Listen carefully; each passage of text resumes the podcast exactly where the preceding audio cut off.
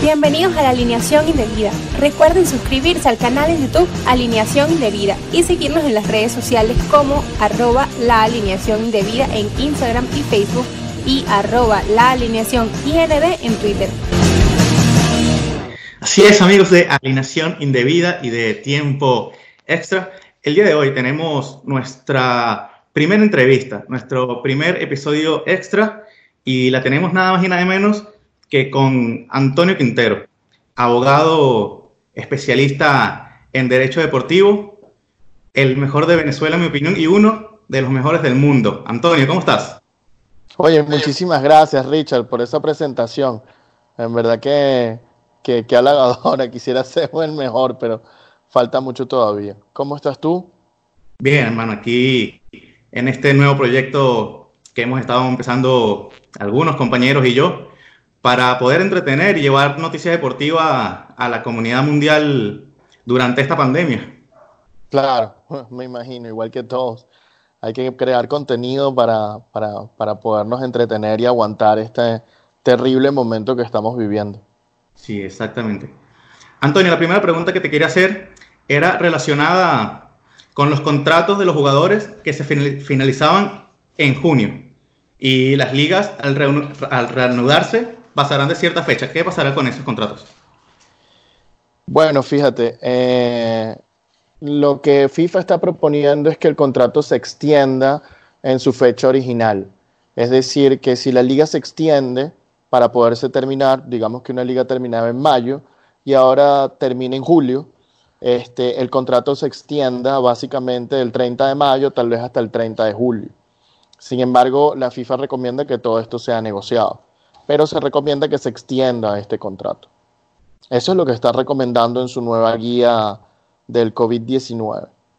Pero si tú me dices que es negociado, ¿qué pasaría si algún jugador se niega? No, la, FIFA muy probablemente va a reconocer la extensión automática del contrato y siempre va a, a premiar al club que tenga el jugador, porque se pueden presentar varios problemas. Entonces, tenemos el problema donde el jugador eh, va a pertenecer al mismo club por varios años. Ahí no va a haber problema. Este, simplemente eh, se van a establecer nuevas fechas y eso no va a ser un, gran problema. Pero ¿qué pasa con el jugador que se tenía que ir a otro equipo o que quería quedar libre?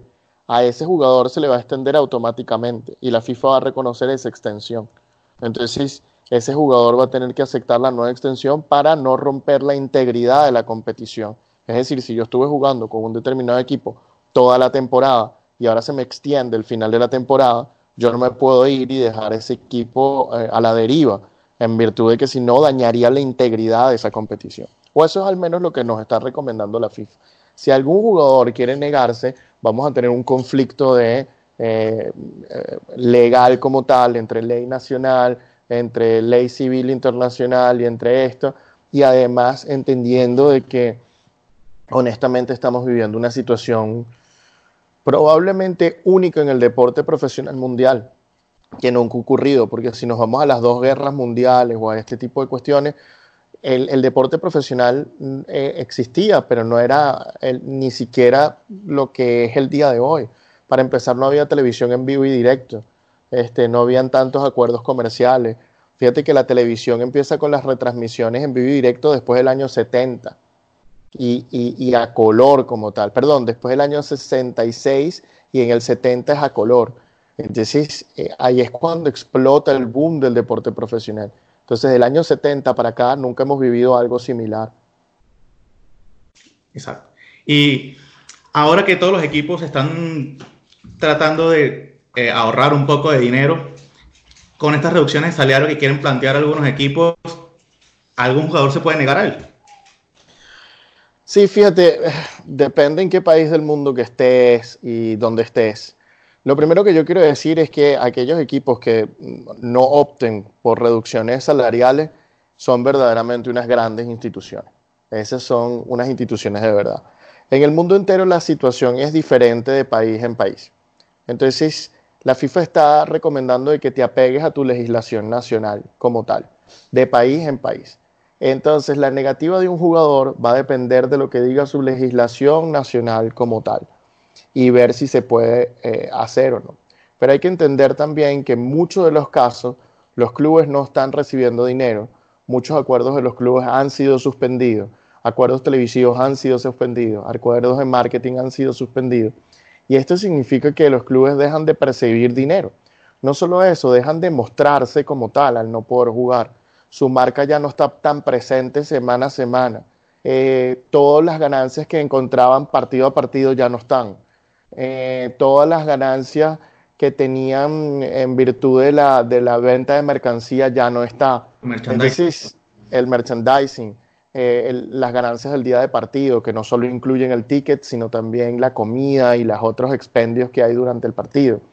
Entonces ya tú te enfrentas a una situación donde las ganancias del club están bajando y ya no puede a veces cubrir lo mismo de los jugadores porque si se extiende la temporada, básicamente se extiende su planificación y el presupuesto que estaba planificado para mayo, ahora tiene que alargarlo hasta em, julio, agosto, cuando se decida. Y eso te impacta tus finanzas, dos meses más de salario y dos meses más de pago de salario de jugadores, que es probablemente uno de los mayores gastos que tiene un club. Es durísimo. Entonces, eso es por esa parte, ¿no? Por otra parte, tenemos al jugador, que también se le puede extender el contrato. Un jugador que es verdad que ahorita no está formalmente jugando partidos, pero está estrenando porque no puede quedarse sin el entrenamiento. Está todavía cuidando su salud porque va a servir para el momento en que llegue el fútbol. Eh, algunos de estos jugadores colaboran con el club haciendo video, haciendo parte de marketing. Entonces, en este sentido, si va a haber algún tipo de reducción, lo más recomendable es que sea acordada para que no se esté violando ninguna legislación, ni nacional ni internacional. Sin embargo, la FIFA no recomienda la reducción de salarios, recomienda el diferimiento de pagos de salario. Eso es lo que está recomendando. ¿Puede haber reducciones? Sí, puede haberla, pero acordada, porque no sabemos qué va a pasar después.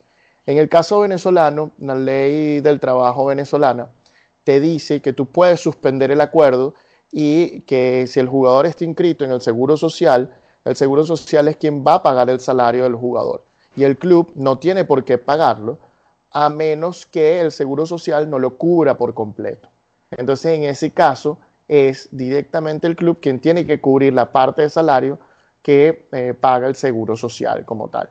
Esa es más o menos la situación en Venezuela y, lo que puede pasar. Claro que para hacer la suspensión salarial, el club debe notificar directamente a la Inspectoría del Trabajo en el caso venezolano. También quiere llegar al, caso del FUTB por esa mm, eh, nota que sacó en estos días, donde ponía un tope salarial de 500 y 1500 eh, dólares. Sí, eh, esto no, primero que nada, no sé la confiabilidad de este documento que salió, fue una filtración. si bien es cierto que está en una hoja de la Liga FUTB, no está firmado, no sabemos a quién está dirigido, no tiene un nombre, no tiene una persona que lo suscribe, el presidente de la Liga de Fútbol no lo suscribe. Entonces, no sabemos si es un papel de trabajo, no sabemos si, pero un documento fiel no es. Sin duda alguna no lo es. No es un documento oficial, es simplemente una filtración que ocurrió. Ah, que ese sea un papel de trabajo y sea alguna cuestión de partir, bueno, pudiéramos tal vez asumir eso, pero ni siquiera sabemos con certeza que eso sea así. Ese es el primer punto que hay que decir con respecto a este papel. El segundo punto que hay que decir es que eh, tienen que ocurrir eh, topes salariales. El fútbol, no es solo en Venezuela, en el mundo del fútbol tienen que empezar a ocurrir topes salariales. Pero esto no es así de sencillo como por el coronavirus o X, Y o Z. Esto es mucho, una materia mucho más compleja. Existen varios tipos de topes salariales. Están los topes salariales flojos, están los topes salariales duros, etcétera, etcétera. La reglamentación en Europa del fair play financiero es básicamente un tope salarial, que no es salarial, es un tope de gastos en fichajes de jugadores, salarios de jugadores, entre otras cuestiones. Es un tope para estos gastos. Pero un tope salarial tiene que venir porque el mercado se está comiendo a sí mismo. El fútbol vive el libre mercado y cada vez más vemos que las transferencias se están incrementando todos los años las transferencias crecían y crecían y crecían y crecían. Y el gasto era muchísimo, muchísimo. Entonces estábamos hablando de prácticamente eh, solo la liga inglesa pasaba los mil millones de dólares. en gastos de fichaje. Y, eso hasta cierto punto no está bien, porque llega un momento en que gastas, gastas, gastas más de lo que produces y quiebra. Entonces tiene que venir un tope salarial. Sí. Hablado del mercado Antonio, eh, ¿cómo piensas que va a ser este, este mercado de verano cuando abra? Ya no va a haber jugadores de 100 millones de euros, por ejemplo. Lo que pasa es que ya no va a haber clubes que puedan pagar fácilmente 100 millones de euros. Entonces, ergo, si el mercado no puede pagar 100 millones de euros, no va a haber jugadores de 100 millones de euros. No con facilidad. Para algunos clubes fuertes económicamente, tal vez como el Bayern Múnich, como el Manchester United, clubes que no dependen de un magnate, clubes que tienen unas finanzas un poco más sólidas, eh, que se aguantan más, para ellos va a ser un buen mercado, porque van a poder comprar jugadores a un precio más barato del que normalmente lo tendrían que comprar. Igualmente lo van a comprar a un precio más caro de lo que va a estar el mercado, pero va a ser más accesible para ellos y va a haber menos competidores para ellos. Y muchos clubes en desesperación porque este daño les va a crear un impacto económico fuerte en el sentido de que van a dejar de percibir dinero y para salvar ganancias van a tener que vender jugadores, se van a beneficiar de estos clubes cuando vengan a buscar sus jugadores. Así que más o menos es, lo, que, lo, que, lo que va más o menos a ver este próximo mercado de verano que no sabemos cuándo va a ser, que ese es el tema. Sí, exacto. Eh, Antonio, también en estos días salieron nuevos casos del FIFA Gate. Eh, explícanos más o menos qué fue lo que sucedió y si esto va a tener consecuencias directamente o aún más consecuencias con Rafael Esquivel. Fíjate, em, no he podido realmente investigar mucho porque el día de ayer tuve audiencia online también, así que ya me estoy acostumbrando a esto de tener audiencias en casa y justamente ha salido mucha información alrededor de estos días. Eh, básicamente, primero que nada, falleció una de las personas eh, vinculadas al FIFA Gate. Esa es una de las noticias del FIFA Gate.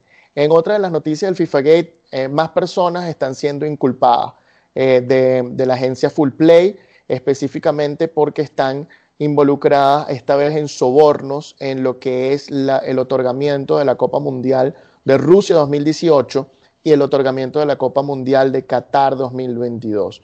Estas son nuevas acusaciones que están saliendo en, en papel, cosa que no habíamos visto antes, y esto se debe a la declaración de otras personas del FIFA Gate como tal.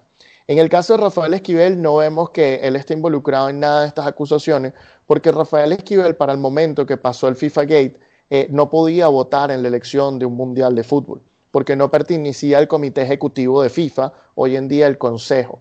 Esquivel simplemente pertenecía al comité ejecutivo de la Comebol, que donde un solo miembro votaba, o uno solo miembro no, unos miembros de la Comebol escogidos formaban parte del comité ejecutivo de FIFA y él no era uno de esos. Eh, teniendo en cuenta eso, Esquivel se declaró culpable y desde hace años espera la decisión definitiva mientras está eh, en su casa, en casa por cárcel. Pero desde hace años han debido decidir el caso de Esquivel todavía no sabemos por qué no lo han decidido. Pero ese es más o menos el resumen de lo nuevo que está pasando con el FIFA Gate, que ahora van a investigar la compra de votos. Antes era acerca de em, eh, la, poca licitación de los derechos televisivos de las Copas América y Copa Libertadores. Ahora es la compra de votos para el Mundial. Vale. Anthony, para finalizar, quiero que me hables de un problema que está teniendo uno de los equipos de tu, bueno, el equipo de tus amores, mejor dicho, el Manchester United con Alexis Sánchez. Wow, ok. Este es un tema sensible para mí en general.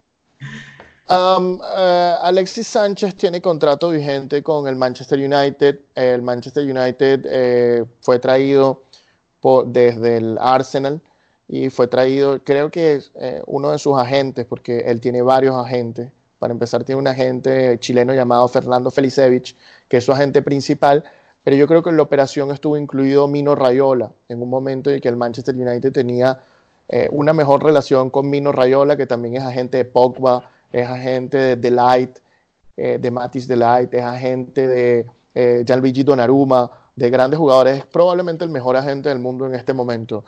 Eh, entonces, Alexis Sánchez está préstamo en el Inter, y el Manchester United obviamente lo está descartando porque tiene un plan diferente al que tenía Mourinho y, al que tenía antes de Mourinho, pues. El plan de ahora del Manchester United es la firma de nuevos jugadores jóvenes que puedan darle varios años al club. No un par de años, estamos hablando de cinco años en adelante, y en esos ellos están concentrados, en tener una base de jugadores que pueda servir para construir dos generaciones futuras. Cada generación dura tres años. Ahorita estamos viendo la primera. La idea es que esto sea una inversión a seis años, siete años máximo y quizás a una tercera generación y llegue a nueve, diez años, una década. Eh, Alexis Sánchez, el tema está en que en este momento está descartado por el técnico y, y, se tiene que decidir si se va a transferir, pero él ha perdido mucho valor de mercado porque también ha estado lesionado. Entonces, el golpe económico para el Manchester va a ser bastante duro en este caso. Bueno, Antonio, muchísimas gracias. Eh, de verdad agradecido de que nos haya dado esta oportunidad. Ha sido nuestro primer invitado en nuestra primera entrevista en tiempo extra y alineación de vida. Eh, ¿Tus últimas palabras, Antonio? No, muchísimas gracias. Qué bueno estas iniciativas. Me contentan mucho porque la parte mala del COVID es la tragedia que vivimos, la gente que está falleciendo. La parte interesante de esto es que también está haciendo que mucha gente se reinvente, reinvente su negocio, reinvente las formas de comunicaciones, reinvente la forma de trabajar. Eh, ayer por primera vez en mi vida tuve una audiencia online, nunca lo había hecho. Estoy muy contento de poderlo haber hecho, aunque sigo prefiriendo la presencial, pero, pero creo que esta es una gran iniciativa y ojalá que superemos el, coronavirus y que después estas iniciativas puedan continuar porque yo creo que al final agregan mucho valor a la vida de la gente. Muchísimas gracias. No, gracias a ti de nuevo, Antonio. Alineación Indebida. Recuerden suscribirse al canal en YouTube Alineación Indebida y seguirnos en las redes sociales como arroba la alineación indebida en Instagram y Facebook y arroba la alineación IND en Twitter.